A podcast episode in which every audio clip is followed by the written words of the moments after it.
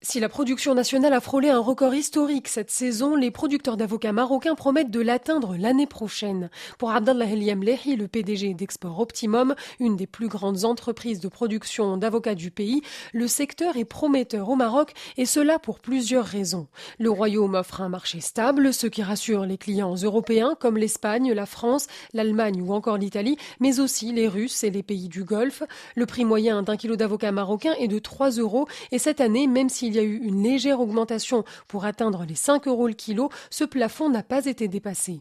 Ce pic des prix et des exportations a été atteint en novembre, pendant la rupture causée par une année dite off, une année où les principaux pays producteurs, comme la Colombie, le Pérou ou encore Israël, se sont retrouvés avec peu de fruits sur les arbres.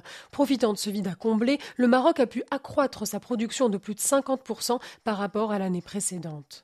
L'autre point fort du Maroc, c'est évidemment sa position proche de ses clients européens, les livraisons sont plus rapides et donc plus fiables.